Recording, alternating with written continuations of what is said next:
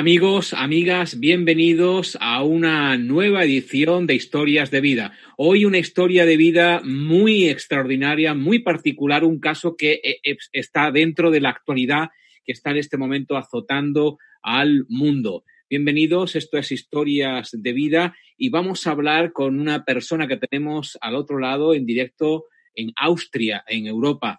Eh, vamos a hablar con Alejandro Buscavil, a la que al que le damos ya la bienvenida. No sé si he dicho bien tu apellido, Alejandro. Bienvenido. Hola, muchas gracias, Alfredo. Un placer estar acá con ustedes. Eh, se pronuncia Bucavey, pero está bien y es un placer poder aquí compartir mi experiencia y participar acá con ustedes en Mindalia, que sigo mucho el canal y tienen muy buen contenido y me importa mucho su canal.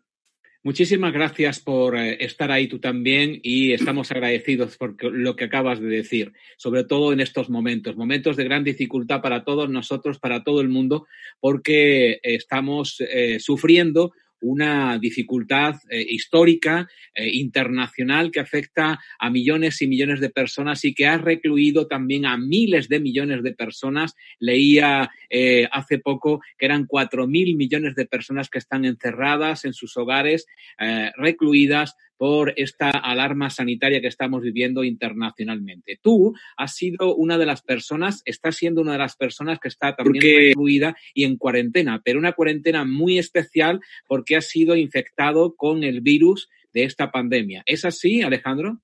Correcto. Eh, eh, de hecho, acabo de, ayer me llamaron los funcionarios del gobierno del Tirol, la provincia principal en donde estoy viviendo aquí en Austria, en Innsbruck, y también la policía para, de hecho, darme el alta de que a partir de, ayer puedo salir otra vez.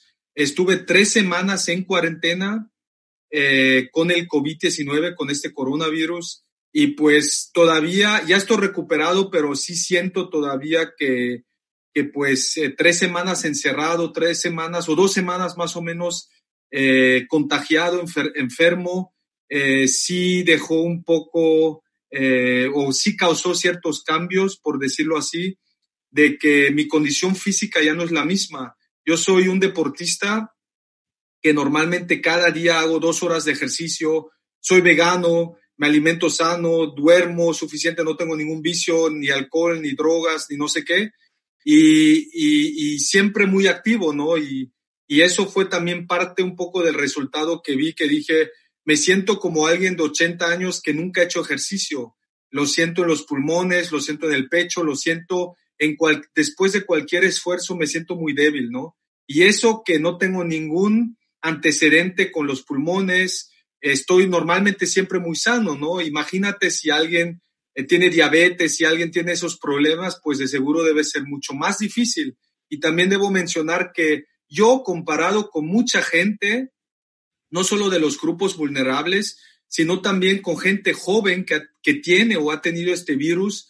Creo que me la llevé muy, muy de pechito, como decimos en México, muy, muy light, muy, muy suave, porque tengo un amigo que una semana antes de que me tocó a mí, también le diagnosticaron el COVID y él la sufrió bastante más. Él de verdad tenía como una semana, como 10 días, fiebre, eh, dolor de cabeza extremo, extremadamente y conmigo fue, fue un poco más light, pero aún sí me llevó también y me sigue llevando a ciertas reflexiones, no solo colectivas, sino sobre todo individuales, ¿no? Eh, muchos aprendizajes y pues es, un, es una cosa que creo que no solo eh, nunca hemos vivido en este siglo, eh, estas generaciones nunca han vivido algo así porque pues es un impacto real a nuestra vida social, cultural económica y sobre todo también pues eh, llevar eso personalmente. Pues yo como muchas personas, creo que me atrevo a decir en todo el mundo, pensé que nunca me iba a tocar. Eh, semanas antes, hasta, hasta debo admitir, me burlaba y decía, el coronavirus, eh, ¿a quién le va a dar? A Austria no va a llegar, a mi región no va a llegar. es, es exageración, de seguro se inventa, o de seguro está la política detrás. No lo creía, ¿no? Y, y si, si, quieres te cuento cómo, cómo me empezó, cómo se... la primera vez eh, los síntomas, o no sé. Esa es eh, mi pregunta, precisamente porque acabas de, sorprender a muchas personas. Eh, por cierto, aprovecho para saludar en este momento a todos los que están viéndote y escuchándote en los distintos canales, las distintas plataformas por las que estamos saliendo, Facebook, Twitter, Twitch y también Periscope y, como no, YouTube para saludaros a todos y que participéis todos de este directo con vuestras preguntas que luego a lo largo de la segunda parte de esta conversación les le haremos a Alejandro. Y precisamente me llamaba sobremanera la atención, Alejandro, de lo que acabas de decir, que eres una persona vegana, que es, has sido siempre una persona que te has alimentado bien, que has hecho ejercicio, deportista, en definitiva, todos los eh, ingredientes para no contagiarse de algo porque tienes las defensas muy altas, porque tienes tu sistema inmune o supuestamente tu sistema inmune en perfecto estado de, conservación. ¿Cómo es que una persona eh, que sana eh, se infecta cuando nos están diciendo que, bueno, eh, el factor de riesgo fundamental son las personas mayores, tú no eres una persona mayor con muchos años, eh, ¿cómo, ocurrió esto? ¿Cómo, cómo, cómo fue la infección? ¿Cómo, ¿Cómo se produjo el hecho? ¿Y qué produjo en ti cuando supiste que esto ocurría? Pues eh, yo estaba en esa, hace como un poco más de tres semanas, eh, seguía en Vorarlberg, que es el estado vecino de Tirol, que es el estado más occidental de Austria, que está pegado a Suiza y al sur de Alemania. Ahí estaba trabajando en una región que es muy eh, conocida a nivel internacional, un eh, resort de esquí que se llama Lech. Y en ese, en ese pueblo turístico, en donde estábamos viviendo todavía la temporada de esquí, la temporada de invierno, eh, venía, es, muy popular para gente de toda Europa. Teníamos gente de Escandinavia, gente de Bélgica, Holanda, Inglaterra, muchos alemanes. Y yo estaba viviendo ahí hasta que por eh, que en Austria el primer pueblo, la primera comunidad que tuvo esa pandemia fue Ischgl, que está muy cerca, que también es un resort de esquí de en donde vienen gente de todo el mundo y San Anton. Y después de que nos íbamos siguiendo las noticias, ¿no? Desde diciembre creo China, después enero, febrero ya, ya venía a Europa, después las tragedias en, bueno, en España y en Italia, y de repente se dice, y ahí eh, reaccionaron muy tarde las autoridades austriacas, aunque ahora pienso que lo están haciendo mucho mejor, eh, se empezaron a, diagnosticar casos de gente con el, el coronavirus y esas personas les no, no, no, sabían aparentemente las autoridades y esas personas distribuyeron mucho del virus en Europa. Eh, en Suecia, en Finlandia, en Islandia, lo reconocieron mucho antes que Austria, que en Austria teníamos el coronavirus. Entonces, mucha de esa gente lo llevó a otros países de Europa. Yo, en, esa, en ese entonces, ninguna precaución, como nadie, debo admitir, nadie de ese pueblo, no lo tomábamos en serio. Y probablemente es en esos días de, lo, lo calculé ahora, sabiendo cuándo me lo diagnosticaron, probablemente a finales de febrero, principios de marzo, que me contagié.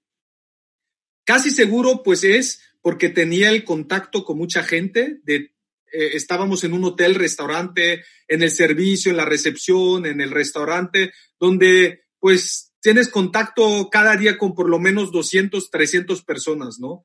Y obvio que sí empecé en esa época a tomar las precauciones de lavarme las manos, de evitar con cada día que pasaba ya nos, nos, nos tomábamos más precauciones, tomaba un poco de distancia de la gente, pero como lo dices, muy sano, eh, ejercitaba en esa época, aunque trabajaba 10 horas al día, todavía ejercitaba dos horas, me iba a correr en la nieve y todo eso, y aún así me contagié. Y después de, reflexiones acá de resultado de esta crisis, porque también fue un poco una crisis personal para mí por eh, ansiedad, todo lo que se escucha, corona, corona, coronavirus. Y me estuve, estuve reflexionando. Y yo recuerdo que a principios de marzo, una persona se me acercó y estornudó. Y, y recuerdo una voz en mi cabeza que me dijo, si es que te contagies del coronavirus es ahora mismo. Por lo tanto, probablemente podemos interpretar o decir que yo mismo me abrí y me, dije a mí mismo, pues ahora me voy a contagiar, ¿no? Porque tal vez eh, mi subconsciente, un miedo, pues eh, sí, sí existía, ¿no? El miedo de perder el trabajo. En todos lados escuchábamos coronavirus, coronavirus, coronavirus, ¿no? Y pues ya empezaba a tomar mis precauciones. Más adelante, como una semana, diez días después, me empezó a doler la cabeza pero era solo como cinco minutos, después como media hora, después como una hora, pero era un dolor de cabeza muy intenso en toda la cabeza, como que si me iba a explotar la cabeza y nunca había conocido así un dolor de cabeza. Por lo tanto, eh, como iba empezando poco a poco, yo me decía, no, tal vez es que tengo demasiado estrés por el trabajo, porque trabajé tres meses, por decirlo, 15, 16 horas diarias eh, cada día, cada día sin descanso en mis proyectos, aparte de mi trabajo laboral, ¿no? Y entonces yo dije, tal vez el estrés, tal vez estoy sobreentrenando, eh, o tal vez me falta mi vitamina B12, o, no me estoy hidratando bien, ¿no? Y después eh, eh, siguió el dolor de cabeza y de repente clausuraron todo el pueblo. Tuve la oportunidad de salirme todavía de ese pueblo porque ese pueblo sigue todavía en cuarentena. Quiere decir, nadie se puede salir y aquí las autoridades en Austria acaban de anunciar hoy que a partir de mañana ya nos podemos mover por cuatro razones, ir al hospital o a la farmacia, ir de compras, ir al trabajo o para ir a pasear, caminar, no hacer deporte en tu comunidad. Pero ahora a partir de mañana, excepto a la comunidad donde estaba trabajando y otras pequeñas comunidades, puedo ir a otra comunidad. Entonces, yo eh, eh, me llegué a mi casa, que vivo aquí eh, cerca de Rum, a cinco, cerca de Innsbruck, a cinco minutos. Llegué y dije, genial, hay cuarentena, me voy a meter en autocuarentena porque vengo de una región con alto riesgo de contaminación. No, no solo por mi salud, sino porque no quiero contaminar, contagiar a nadie. Me metí en autocuarentena y, y, y pensé, dos semanas, pues genial, voy a, voy a escribir, voy a leer, voy a seguir eh, videos o películas que no he visto, como vacaciones obligatorias, ¿no? Muy contento de poder descansar un poco más, tomar mi ejercicio, ¿no? Y de repente, en ese, en ese día, que fue el 16 de marzo, un lunes, que lo recuerdo muy bien, tomé el tren de donde estaba, llegué a mi casa, por supuesto siempre guardando la distancia y veía que algunos, sobre todo jóvenes, se me acercaban como si nada y yo en esa época todavía no sabía que tenía el coronavirus. Entonces, no solo por mi salud fue algo de alto riesgo. Llegué esa noche y el próximo día en la mañana trabajé mis cosas y de repente me dio un cansancio, como desde mucho tiempo no lo he vivido. Me fui a mi cama, me dormí como cuatro horas y eso que fue como a las 10 de la mañana, acababa de despertarme, pero me dio un bajón de energía. Dormí como cuatro horas, me desperté y la cabeza, nunca he sentido así un dolor de cabeza y eso que ya he tenido gripa, fiebre tifoidea en México y todo tipo de enfermedades, ¿no? Pero sobre todo de joven. Y, y entonces me, me, me tomé la temperatura y tenía fiebre y estaba subiendo, cada rato subía. Y ya me dije yo mismo, no, y pues les avisé a través de WhatsApp a mis familiares que aquí estoy viviendo solo, eh, no tengo nada de familia. Y le dije, creo que tal vez me dio esto, ¿no? Vamos a seguir observándolo. Ese día me la pasé muy mal, me dolían las extremidades, después todo el cuerpo me dolía y yo me preguntaba, ¿cómo puede ser? Estoy sano, ¿no? Mentalmente me decía, estoy sano. Y de repente me duermo en la noche otra vez porque las pilas las tenía muy bajas me despierto como a las cuatro y media de la mañana y le llamo a mi vecina y le digo, por favor, llama al hospital a un doctor, me siento muy mal, me siento pésimo, ¿no? Algo está mal. Llamé a la línea 1450, que es en Austria, la hotline donde llaman para esos casos del COVID, emergencias, y les dije que creo que tengo los síntomas, ¿no? Dolor de cabeza, fiebre, eh, se me empezó a tapar la nariz, y también eh, como que no tenía el sentido del olfato y del gusto.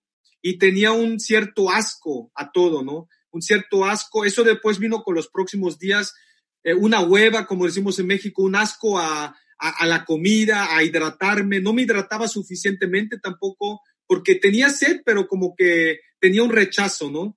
y después el dolor de cabeza seguía, el cuerpo me dolía, todo me dolía y les llamé y les dije que por favor háganme el examen. Eh, dos días más tarde dijeron que ese mismo día o mañana o hasta máximo dos días más tarde porque estaban muy ocupados las autoridades. De hecho, me enteré que buscaban más médicos, enfermeros, etcétera, también para apoyar en esta crisis, para hacer los exámenes. Dos días más tarde vinieron a mi casa. Yo me sentía como E.T., el extraterrestre en la película, porque la doctora venía como, como astronauta y me tomó el examen, pasó muy rápido y, y a los dos días me entregaron los resultados positivo, COVID-19. Ese mismo día las autoridades me llamaron, me dieron instrucciones, me mandaron un, un eh, certamen, un eh, documento donde eh, si salía de mi casa, de mi departamento, tenía consecuencias graves porque es un delito según la ley de epidemias en Austria y porque podía contagiar a muchas personas, sobre todo a los grupos vulnerables. Por lo tanto, se decía que hasta dos semanas a la cárcel o una multa de tres mil euros. Entonces vino también la policía. Eso también que fue como impresionante que la policía me venía a buscar y pues de abajo me tocaban y les debía decir que aquí estoy. Los primeros días de estas dos, tres semanas vinieron cada día en diferentes horarios a revisar si estaba en casa y me mandaron ese documento que yo debía confirmar de que estoy de acuerdo que no puedo, ahora no es eh, cuarentena voluntaria, sino obligatoria, que yo no puedo salir de mi casa, de mi departamento. Eso siguió como una semana, eh, esos síntomas, la fiebre, como digo, afortunadamente la tuve solo como dos, tres días, que fue eh, fiebre alta, y, y después eran el resto de los síntomas, ¿no?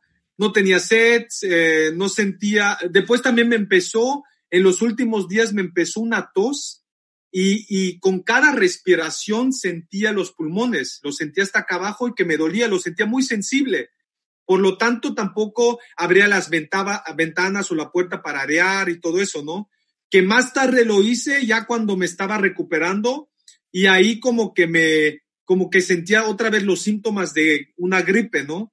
Fue interesante porque al final, al terminalizar los síntomas, como que me sentía bien, de repente un día me sentía súper y al otro día me daba otra vez un bajón. Me sentía bien y otra vez un bajón. Y así estuvo hasta hace como dos días que ya se terminaron los síntomas.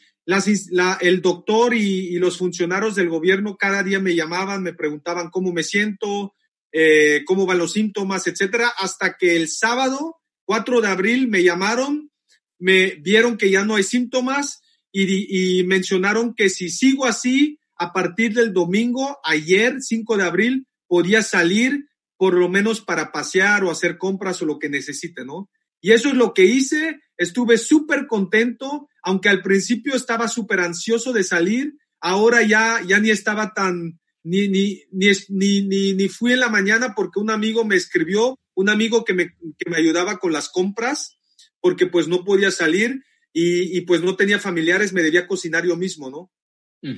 ¿Cuánto, ah, sí, perdona, eh, ¿cuánto, ¿cuánto tiempo ha durado todo ese proceso? Desde que notas que estás eh, mal y que te confirman eh, que tienes la infección hasta que ya te dicen los médicos que ya has terminado eh, de alguna manera ya no eres una persona infectada? Un poco más de tres semanas. Desde los primeros síntomas, que fue a principio de marzo, fue en total tal vez casi como un mes.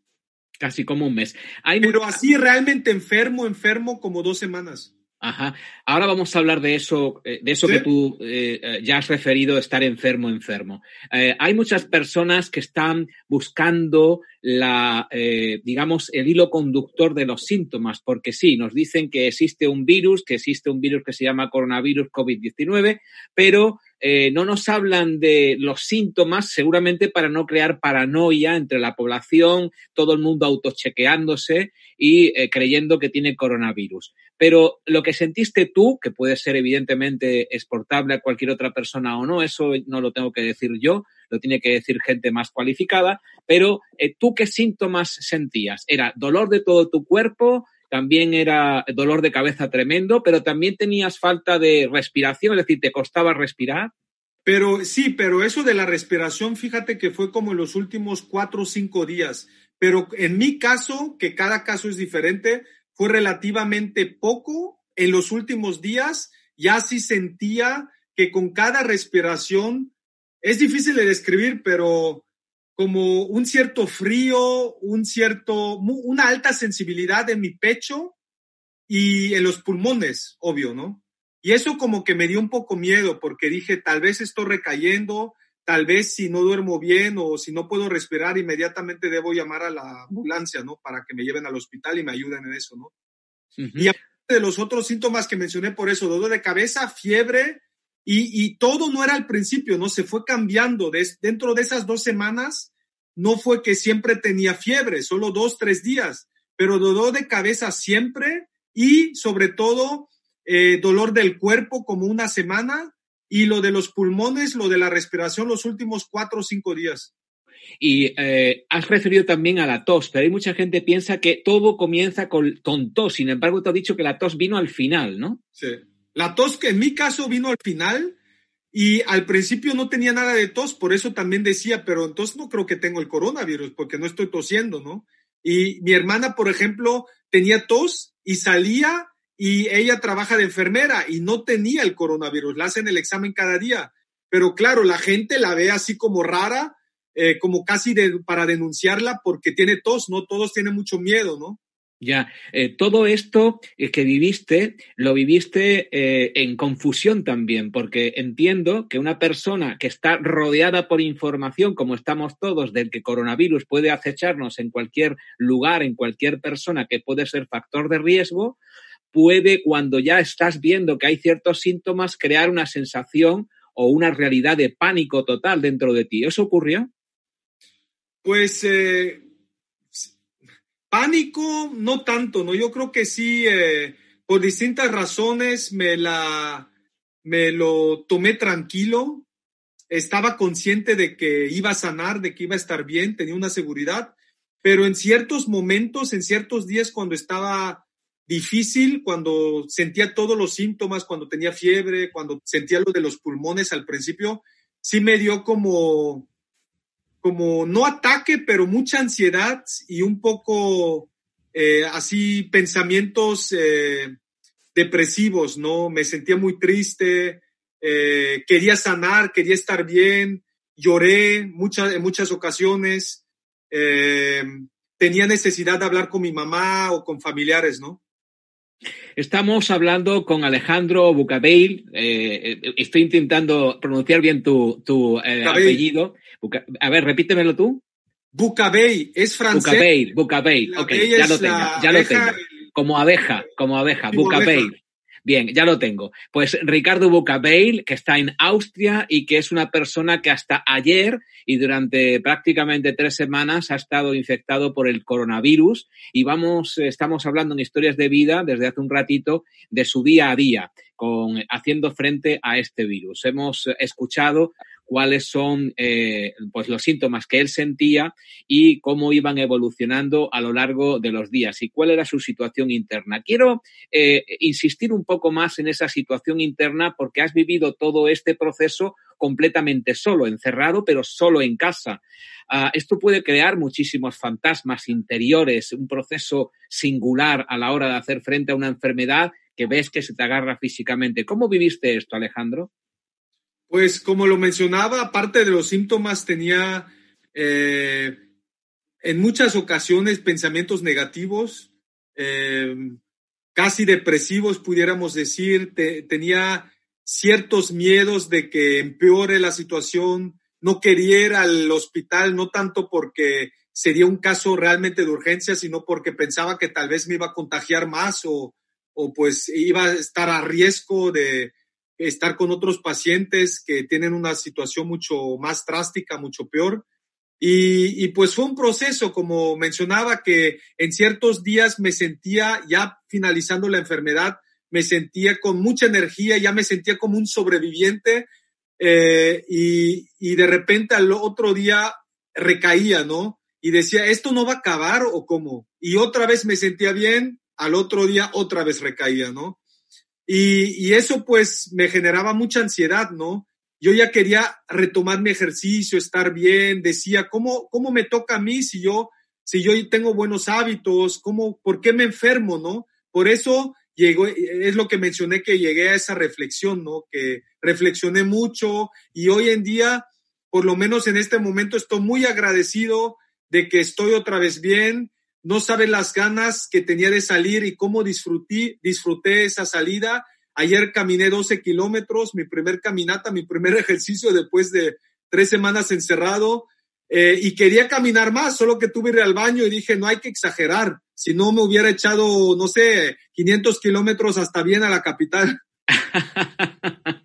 nos alegra muchísimo eso que nos estás contando ahora de eh, lo que, bueno, pues toda la vida que te ha llegado al cuerpo y a la mente. Eh, hay una, una, cuestión también que se pregunta a muchas personas y que hay cierta confusión. Cuando, eh, según te han dicho las, las autoridades sanitarias, los médicos que te han podido estar siguiendo, cuando uno está infectado y supera la enfermedad, ¿ya no puede volver a tener la enfermedad o sí? Eh, eh, es, es, también algo que todavía no estoy 100% seguro porque lo escucho de todos, ¿no? Hoy, hoy que salí también platiqué con los vecinos, eh, con amigos, etcétera, y también la mayor parte dice que, como los médicos, porque también les pregunté a los médicos, que no, que ya, que ya estoy inmune, que ya, que ya no puedo contagiar y que ya no me puedo enfermar. Aún así, escucho mucha gente que dice que sí, y por lo tanto eso también me pone a reflexionar, ¿no? Porque obvio que no me quiero contagiar de nuevo, ¿no? Bueno, eh, yo, eh, por si te sirve de algo, sé de países que están emitiendo certificados a las personas que han superado la enfermedad para poder mostrar que, que, no vamos a volver a infectar a ninguna, a ninguna otra persona y posiblemente no vuelvan a tener la enfermedad porque ya tienen anticuerpos. Pero de todas maneras esto también está confuso. Vamos a entrar en la segunda parte y hacer una pausa de un minuto. Estamos hablando con Alejandro Bucapeil y eh, estamos hablando de su día a día eh, enfrentándose a un virus, a un virus que tenemos eh, todos eh, de alguna manera eh, alrededor, no se sabe dónde, pero sí que está infectando a millones de personas en todo el mundo. Su día a día con el virus, un testimonio de un infectado que vamos a seguir hablando dentro de un minuto. Antes vamos a daros una información importante de Mindalia y a la vuelta seguimos en Historia de Vida hablando con Alejandro y su lucha contra el virus de, esta pandemia y esta eh, esta enfermedad que están sufriendo millones de personas y que él ha podido superar con éxito. Adelante esta información y volvemos enseguida. Muy pronto en mindaliatelevisión.com Colombia Espiritual, con numerosos especialistas de la espiritualidad colombiana. Del 24 al 26 de abril de 2020, conferencias gratuitas durante todos los días en el canal de YouTube de mindaliatelevisión.com. Apúntate ahora a los talleres y consultas de Colombia Espiritual. Más información al más 34 644 366 733 o en colombiaespiritual.mindalia.com. Estamos de nuevo con todos vosotras y todas vosotras en Mindalia Plus, que es el canal que estamos utilizando mientras que rehabilitamos el canal Mindalia Televisión, nuestro canal principal, que ha sido secuestrado ilegalmente por YouTube sin ninguna explicación a mindalia.com y estamos persiguiendo esa explicación, evidentemente intentando recuperar más de 20.000 vídeos secuestrados, eh, vídeos que son del dominio de la humanidad y no de una empresa privada como defendemos aquí en mindalia.com. Así es que estás en Mindalia Plus, que es el, el canal hermano de Mindalia Televisión, por el que estamos retransmitiendo en directo historias de vida y también estamos hablando con todas las personas que nos están siguiendo por otros canales como Facebook, Twitter, Twitch y también Periscope, a quienes saludamos y agradecemos su participación. Estamos en directo, como decía, con Alejandro Bucapey, que tiene eh, esta historia de vida muy reciente, muy fresca, porque acaba de salir de la cuarentena y de la enfermedad del coronavirus en eh, estas tres semanas que le han llevado a un encierro obligatorio en Austria, donde se encuentra en este momento en conexión con nosotros. Hay muchas personas, ya pasamos a la parte de preguntas de las personas que te están viendo y escuchando, muchas personas que están eh, insistiendo, están eh, de alguna manera preguntando por, hay distintos países, voy a resumirla en una sola, pregunta, preguntándote qué asistencia, qué medicación te dieron los médicos que te eh, seguían todos los días, por teléfono supongo, no entraban en tu casa, ¿no? No, no entraban en mi casa por obvias razones. Me llamaban para checar la situación y el desarrollo de los síntomas y fíjate que no me medicaron nada. Eh, me hubieran medicado algo, yo creo que si hubiera llamado otra vez el número de emergencia o si me hubieran llevado al hospital, si tendría problemas de respiración. Eh, al final me recomendaron paracetamol por el dolor de cabeza, por la fiebre, si lo quería tomar, y eso lo tomé como tres, cuatro días cuando tenía fiebre. Después traté de evitarlo para, pues porque no me gusta tomar medicamentos, ¿no? Pero sí me seguía doliendo la cabeza pero en sí no tome ningún medicamento, solo reposo, hidratación, tomar mucho, sobre todo agua, obvio, y mucho té, y comer bien, y descansar, descansar, descansar. Eso es lo único que me dijeron, no tomé ningún medicamento. Pero también que depende que si tienes otra enfermedad o un antecedente o algo, el caso, ¿no? Conmigo, como no tenía nada más y los síntomas ligeros o light, no me, no me dieron nada. Bien, esta era una pregunta que hacían distintas personas, pero hemos resumido una que hacía Gisela López a través de Facebook, que qué tratamiento te dieron y también eh, Ivana que hacía la pregunta desde Argentina, entre otras personas, a través de YouTube. Ah, entonces, fue una, una, una resistencia eh, cuerpo a cuerpo con el, nunca mejor dicho, contra el virus. Es decir, no has tomado absolutamente nada pero sí preguntan, medicamentos me refiero, sí preguntan otras personas y reúno otra vez eh, las preguntas que hacen desde Estados Unidos, Argentina, México y otros países, eh, a través de Facebook y a través también de YouTube y otros canales. Eh, decían, preguntan si hay algún tipo de sintomatología, aunque ya has contado más o menos, que tú crees que sería común a todas las personas que puedan tener eh, coronavirus. Si puedes explicar a las personas que te están viendo y escuchando, en, líneas generales, a qué síntomas tienen que estar un poco atentos. Pues como sabemos, eh, estos virus ya existen desde los 60 y van a seguir existiendo. Ya hemos tenido casos como el SARS y otras cosas similares. Aún así, es algo nuevo. Y como, y, yo mientras tenía este coronavirus, pues también en internet me iba informando, mi hermana que es enfermera me ayudaba, me mandaba informaciones en internet, eh, las conferencias de prensa del gobierno, y pues como lo, como lo mencioné, normalmente empieza, conmigo no con tos, pero con tos, con dolor de cabeza, con fiebre, y después se va, eh, tiene los síntomas como una gripe, eh, dolor de extremidades, dolor del cuerpo, y, se va desarrollando, ¿no? Porque con mi amigo y con otras personas que también tuvieron el coronavirus eh, en diferentes niveles, vi que eh, se iba desarrollando la enfermedad. No es que tienes fiebre dos semanas, no es que tienes dolor de cabeza dos semanas. Bueno, el dolor de cabeza casi sí, pero los otros síntomas no son permanentes. Al final, en mi caso, y lo que he escuchado de otros es sobre todo que el virus va de la cabeza, va bajando y llega a los pulmones, ¿no? Llega a, la respiración.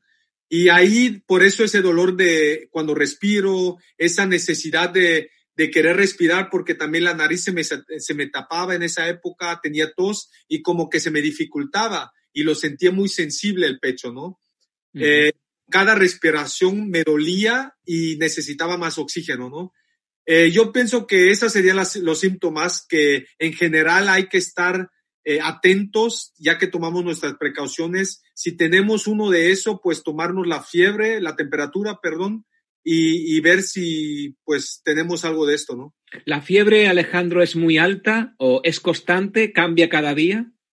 Sí, muy buena pregunta. Conmigo cambiaba cada día. Sí seguía subiendo, pero de repente bajaba, subía, bajaba. Y eso me hacía, pensaba que tal vez no funcionaba el aparato, ¿no? Y, y dije, ¿a poco no me sé tomar la temperatura? Y, y, no es así, porque también con los otros, con las otras personas que conozco, subía, bajaba, subía, bajaba, etcétera, ¿no? Y no era, era alta en, en dos días, pero el resto de los días, como los otros dos días que tuve fiebre, no era muy alta, pero sí era más de lo, de lo, de la temperatura normal y en el resto de los días desapareció la fiebre. Eh, ¿Estabas muy, muy golpeado físicamente por la, por la infección? Es decir, ¿pasabas mucho tiempo en la cama acostado descansando o te permitía eh, moverte por la casa? No. Eh, en, en las dos semanas, por decir, incluso ayer que salí de esto, me sentía a veces así como, porque tal vez retomé todo con tanta alegría, actividad, energía, como que necesitaba echarme una siesta, recuperar mis energías. Pero en la, en la semana principal de la enfermedad estaba, estaba, a ver, decimos unas, unas 16, 17, 18 horas durmiendo y el resto de las horas, de las otras ocho horas, trataba de ver películas porque empecé tratando de leer y me dolía la cabeza, no podía, no podía hacer nada más y dije, pues quiero aprovechar el tiempo eh, porque como que no, no puedo hacer nada más y empecé a ver películas, pero como a los 15 minutos se me cerraban los ojos, ¿no? Me sentía muy débil y, era un sueño no tan profundo, pero como me sentía como un zombie, como, como medio borracho, medio, medio drogado, ¿no? Así muy débil e intentaba de seguir viendo la película y otra vez se me cerraban los ojos, ¿no? Así fue más o menos. Hay también muchas personas, Alejandro, que están eh, preguntando, Claudia, por ejemplo, Claudia Ruiz y otras personas en otras partes del mundo, desde Facebook, desde YouTube, desde otras plataformas, que preguntan qué comías, porque has dicho antes que tenías dificultad, incluso eh, no, no, no, permitías la ingesta y tampoco eh, de líquidos y de, y de comida. Cuéntanos un poco de qué te alimentaste y cuáles eran las dificultades para hacerlo. Tan importante eso de la alimentación, hidratación para sanar. Eso sería una recomendación. Conmigo fue un poco problemático porque vivo solo, estoy solo, no tengo nadie que me... Mi vecina es de un grupo vulnerable, por lo tanto no tuvimos nada de contacto. Eh, nos llamábamos por teléfono cada día, me preguntaba cómo estoy y pues un poco terapia, por decirlo así, ¿no? Pero eh, aquí estaba mi amigo, su hijo, me, me, cada segundo día me traía comida, eh, bueno, productos del supermercado que yo le encargaba y yo me debía cocinar. Por lo tanto, con tan poca energía se me dificultaba cocinar. Aparte de que no tenía hambre, el estómago de repente me sonaba, ¿no? Y quería comer, pero sentía como un cierto asco, como un cierto rechazo a cualquier actividad. No tenía ganas ni de pararme a hacer el baño, ¿no? Ya sentía y, como rechazo. Y en esa semana también que tenía fiebre, que tenía esos fuertes dolores de cabeza, iba al baño como cada media hora. Incluso cuando estaba dormido me despertaba cada media hora. Quiere decir que ni descansaba bien, aparte de lo mental, obvio, ¿no? Por lo tanto, la comida muy importante también no tomaba, no tomaba suficiente. Eh, yo sé que debía tomar, pero como que se me olvidaba y como estaba tanto tiempo dormido, eh, se me pasaba tomar, ¿no? No estaba así como muy concentrado, muy consciente. Eh, tomé muy poco, tal vez eso, tal vez por eso lo prolongó. Y, cocinar, me cocinaba realmente algo muy, muy sencillo, ¿no? Y yo creo que pues hay que comer muy bien para sanar más rápido. Yo desayunaba casi siempre siendo vegano, pues me hacía una avena, un poco de fruta para tener vitaminas. Después en la tarde me hacía sopas, pero eran sopas de las que calientas el agua, no de las chinas, pero de las sopas que calientas el agua, lo hierves y pues realmente no, no tiene mucho valor nutricional, ¿no? Pero quería algo caliente y, y, no tanto porque tenía el apetito, pero porque sabía que era bueno, ¿no? y de hecho hice una excepción ahí que un consomé de pollo porque me sentía muy débil, me faltaban las fuerzas. Y de cenar veía cualquier cosa, una ensalada, un pan con, con no sé qué, con crema de maní o algo. Eh, y, no, fue, no fui muy creativo, debo decir. Y yo creo que hoy en día saqué el aprendizaje que me enfocaría de alimentarme mucho mejor. Pero parte de esos síntomas fue el asco a la comida, el asco a tomar aunque es tan importante, y, muy poca energía, así que ni pensaba en cocinarme, ¿no? Me sentía, solo quería estar tirado y dormir. Ajá. ¿Te has sentido en algún momento que ese abandono te podía inundar de tal forma que te dejaras ir? Es decir, ¿has visto que eso podía hacer peligrar tu vida en cuanto a decir, bueno, no puedo más, estoy muy bajo de energía y hasta aquí hemos llegado? Yo creo, yo creo que sí, yo creo que es muy importante, finalmente somos seres sociales y, y ya que estuve tres semanas encerrado, yo creo que no es, y todo está fuera de estructura, no es un hábito que tenemos, ¿no? Yo creo que a mucha gente le puede causar depresiones, le puede causar miedo, ansiedad, que por lo tanto baja tus autodefensas y pues tal vez es más, más grave, ¿no? Eh, yo tuve ciertos momentos de eso, como lo comenté, pero en general yo estoy acostumbrado a estar solo, ¿no? Me encanta estar solo, no estoy solo finalmente, no estoy conmigo, pero también traté de, ya cuando me lo permitía, hacer meditación vipassana, hacer mis ejercicios de respiración, porque el ejercicio no lo puedo retomar todavía, y pues con muchas precauciones por mis pulmones, ¿no? También ya que, ya que andaba saliendo de esta crisis, empecé un poco a limpiar y a, que aire fresco, fresco entre a mi habitación, pero siempre con mucho cuidado de no eh, tener, eh, de que no me, que no tenga una neumonía o una infección o algo con los pulmones, porque pues eso pues sabemos que puede ser muy problemático hasta mortal, ¿no? Y como no tenía tanta información tampoco, eh, pues sí, muy cuidadoso, eh, la ayuda de los familiares, por lo menos a través de WhatsApp, el teléfono, y, yo creo que sí es, es, es eh, requieres como de acompañamiento, ¿no? De hablar que algo positivo y no siempre solo coronavirus, coronavirus, ¿no? Al final que ya me estaba recuperando, empecé a hacer videos para compartir, sobre todo porque en México está retrasado el proceso y veía que las autoridades y los ciudadanos no lo tomaban en cuenta. Entonces en mis redes sociales fui compartiendo todo eso también. Precisamente Alejandro, queremos hablar de esto en esta próxima pregunta que viene de la mano de un comentario de Nélida Solís Camacho de México, precisamente. Dice, hola, los estoy escuchando. La verdad, no creo que esto sea tan delicado pero aún así lo mejor que podemos hacer es cuidarnos y no tener miedo. ¿A qué le tienes que decir a Nélida? Porque evidentemente tú tienes un perfil absolutamente contrario a tener cualquier infección, sea coronavirus o cualquier otra. Pero parece ser que en México y en otros países como que no ha penetrado todavía ya no el miedo, que no lo recomendamos porque baja la vibración, sino la precaución en cuanto a las medidas a tomar. ¿Crees que es algo delicado realmente? Vamos a poner las cosas en su sitio. Sí, absolutamente, ¿no? Como lo mencionaba, yo no, nunca pensé que me iba a dar algo así, no solo porque soy alguien sano, etcétera, sino porque no lo tomaba en serio, ¿no?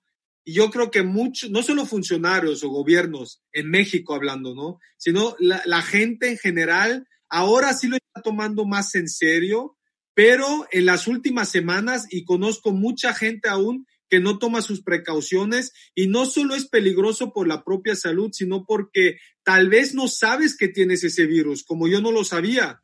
Y quién sabe a cuánta gente contagié. Y sobre todo de riesgo, grupos vulnerables, no solo gente de 60, 70, 80, sino también ha habido gente joven que se ha muerto porque tienen antecedentes, tienen problemas, etcétera, ¿no? Entonces yo creo que saludos a México de por sí, es muy, muy importante tomar esto en serio, no creo tampoco en, crear pánico y, parte de lo que estoy haciendo esto es para crear esa conciencia, ¿no? Por eso estoy compartiendo, porque también vi fenómenos en México en donde quería saber la gente dónde está el, eh, eh, las personas que tienen el coronavirus. Eh, y había como un cierto social distancing, pero en otro sentido más negativo, de señalar a esa gente como que si sería culpable de algo, ¿no? A mí también me contagiaron, ¿no? Va tan rápido, vemos cómo puede transformar el mundo, ¿no? Y, y, todo eso no es algo constructivo, ¿no? Pero, pero sí tomártelo en serio, tomar tus precauciones y seguir la vida adelante y lo que espero, tomar conciencia y sacar una reflexión, un aprendizaje de todo esto, lo que nos está pasando a nivel global como a nivel individual, porque yo lo veo ahora como un reto para redefinirme, reinventarme. Yo lo veo no tan trágico de decir soy un sobreviviente, porque después estaba viendo videos de otras personas y, los presentaban como sobreviviente y todo eso. Sí, en un sentido soy sobreviviente, pero esto es una oportunidad más, una oportunidad de cambiar ciertas cosas en tu vida, no solo porque tenemos más tiempo en casa ahora, que podemos pasar, en mi caso no, porque no tengo familia acá, pero calidad de tiempo con la familia, con tu pareja, eh, hacer pendientes, eh, aprender nuevas cosas, un idioma, un instrumento, lo que sea, ¿no? Así me estoy organizando yo ahora mi día y estoy muy agradecido y estaba un poco triste porque yo estaba enfermo, posteaba en mis redes sociales y mucha gente decía, ah, eso no es cierto, no tienes coronavirus. O, ah, eso, eso solo le da a los ricos que están en Europa, a los pobres, a la gran mayoría que está en México no nos da el coronavirus, ¿no? Y eso es muy, muy peligroso esa actitud.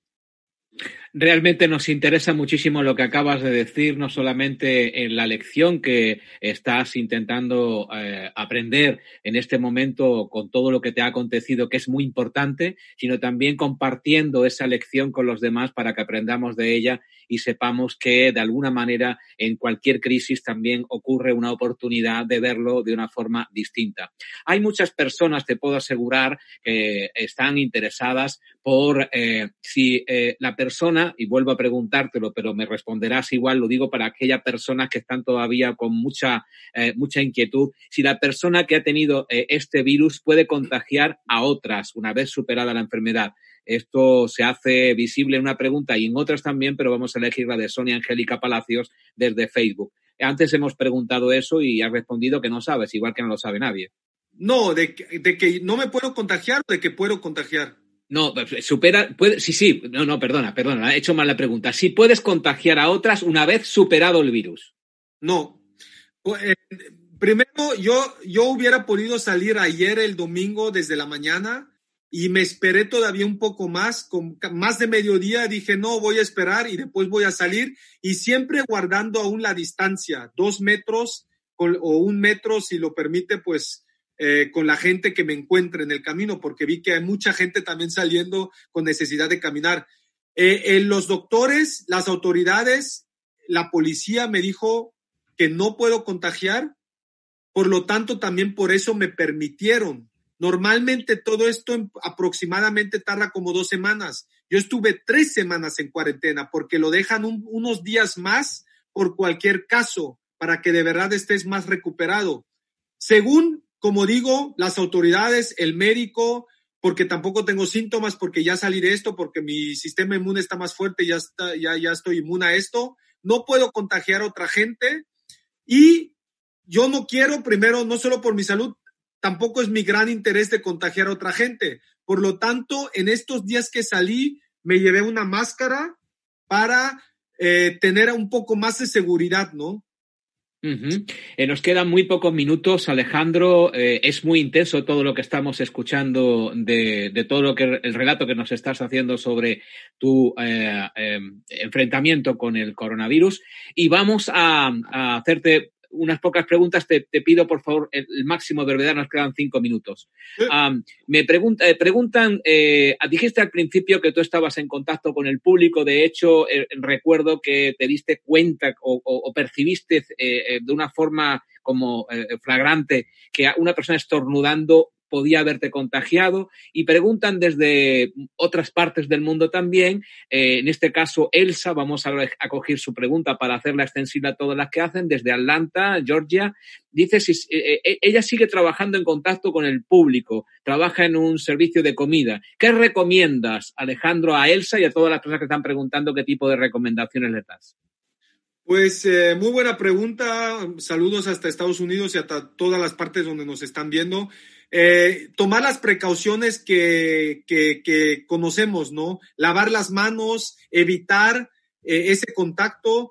Eh, yo no sabía y no estoy seguro de que fue en ese momento donde me contagié, pero yo creo, no solo por el poder de uno mismo de, de enfermarse, porque yo me dije, mi voz interior como que me abría de haberme podido contagiar, pero sí de evitar eh, estornudar, evitar el contacto. Y de hecho me sorprende que, que, esa persona esté trabajando en contacto con gente, porque en restaurantes, hoteles, etcétera, por lo menos en Europa las políticas públicas son que están cerrados, porque pues es de alto riesgo, ¿no? Por lo tanto, guardar la distancia, lavarte las, las manos cada rato, eh, taparte la nariz, la boca, que no es garantía, ¿no? Eh, sé que hay cierto, un cierto riesgo, ¿no? Pero esas serían las precauciones que debemos tomar. Ajá. Otra pregunta que nos llega desde Facebook. Eh, agradecemos a todas las personas que nos están viendo y escuchando en Facebook, Twitter, Instagram y Periscope, que estamos saliendo en simultáneo, además de por nuestro nuevo canal que está sustituyendo al canal principal Mindere Televisión, mientras que es recuperado por, eh, de, YouTube porque ha secuestrado 20.000 vídeos y estamos intentando que reconozca que eso pues eh, tiene que recuperarse. Estamos haciendo por Mindalia Plus. Agradecemos a todas las personas que se están suscribiendo a, Mindalia Plus, que lo sigan haciendo en apoyo a Mindalia Televisión y también utilicen el hashtag apoyo a apoyo Mindalia. Y um, Sonia Palacios desde Facebook dice, ¿es cierto que quedan secuelas? ¿A ti te ha quedado alguna, quedado alguna secuela? Pues eh, en los hace dos días, hasta hace dos días, como mencioné, que ya estaba casi recuperado, eh, en ciertos momentos dolor de cabeza. Y como lo mencioné ayer y hoy, que ya estoy libre, que ya estoy, que me dieron al, alta y que ya puedo salir y que ya estoy recuperado, eh, de repente así como que me siento un poco cansado, ¿no? Y como no he alcanzado el ritmo de vida que llevo, que normalmente es mucha actividad, no solo deportísticamente, sino en general, soy muy activo, hiperactivo, ¿no? Así que sí lo noto de repente y, pues simplemente me acuesto como media hora, me echo una siesta o, o ahora que estamos en cuarentena veo una película o algo. ¿Recuperaste el olfato, el sabor? Sí, eso ya, pero tardó más de las dos semanas, hace hasta como dos días que lo recuperé eh, y, pues contento de eso porque pues ya ni sabía cómo huele la comida, cómo sabe y todo eso, ¿no? Que así que muy contento, pero eso en mi caso tardó mucho tiempo, sí. Y última pregunta, bueno, de la audiencia, la última será la mía. Sandra Nelly, desde Argentina, ¿se puede decir que el virus altera tu pensamiento? Sí. Obvio, ¿no? Eh, yo creo que eh, desde mi filosofía o mi experiencia personal, emociones, pensamientos, acciones, todo está muy relacionado, ¿no? Y, y, como lo mencioné, estaba en, un, en, esos momentos, uno o yo estaba muy vulnerable, ¿no? Eh, me, me, venían muchos pensamientos negativos, también pensé, ¿qué pasa si me muero? Eh, Lloré, como lo mencioné muchas, en muchas ocasiones, porque quería sanar, lo veía un poco al principio como una injusticia, ¿por qué me dio a mí?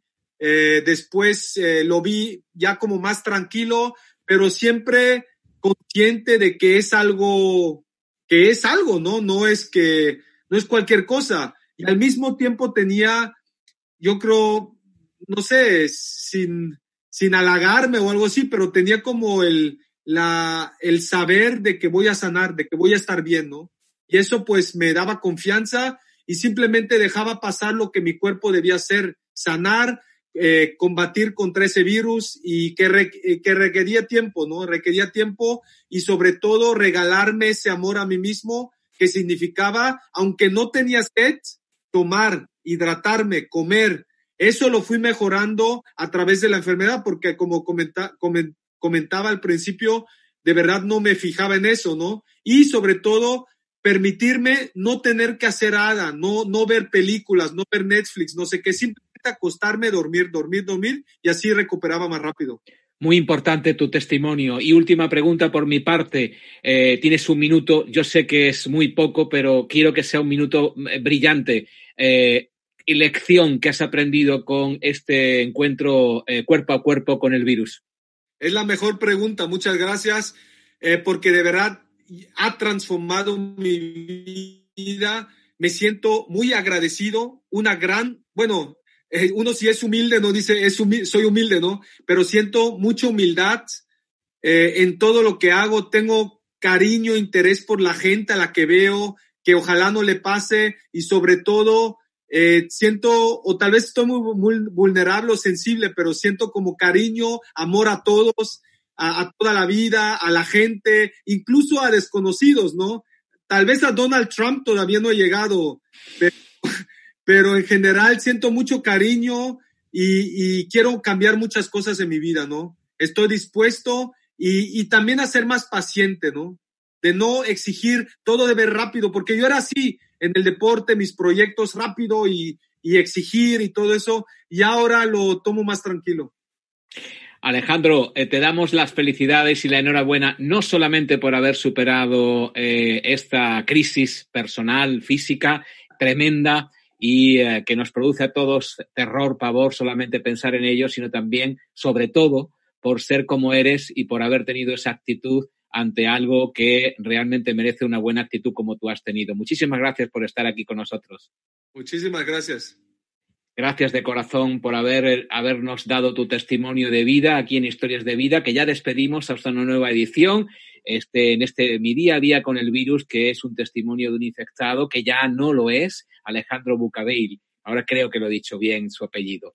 Ah, así es que muchísimas gracias por estar en Mindalia Plus, un canal que estamos utilizando mientras que recuperamos Mindalia Televisión y que YouTube se da cuenta de lo que eh, ha hecho y puede dotar a eh, todo el equipo de Mindalia para que trabaje habitualmente y de la forma más normal. De todas maneras, todos nuestros equipos humanos lo están haciendo. Esto eh, está sucediendo diariamente en cuanto a que en todos nuestros canales y despliegue eh, mediático estamos trabajando con plena normalidad. YouTube es un canal más, es un canal importante, pero no es el único canal. Así es que muchísimas gracias a todos los que nos estáis viendo por distintas plataformas. Seguiremos informando, seguiremos estando con vosotros y llevando estos testimonios tan importantes en estos momentos como el que acaba de contarnos Alejandro. Seguid bien, seguid con mucha salud y seguid siendo lo que sois, personas en cualquier lugar del mundo que podéis y sois poderosos para hacer cualquier cosa, empezando por vosotros mismos e irradiando como un virus a toda la humanidad. Gracias.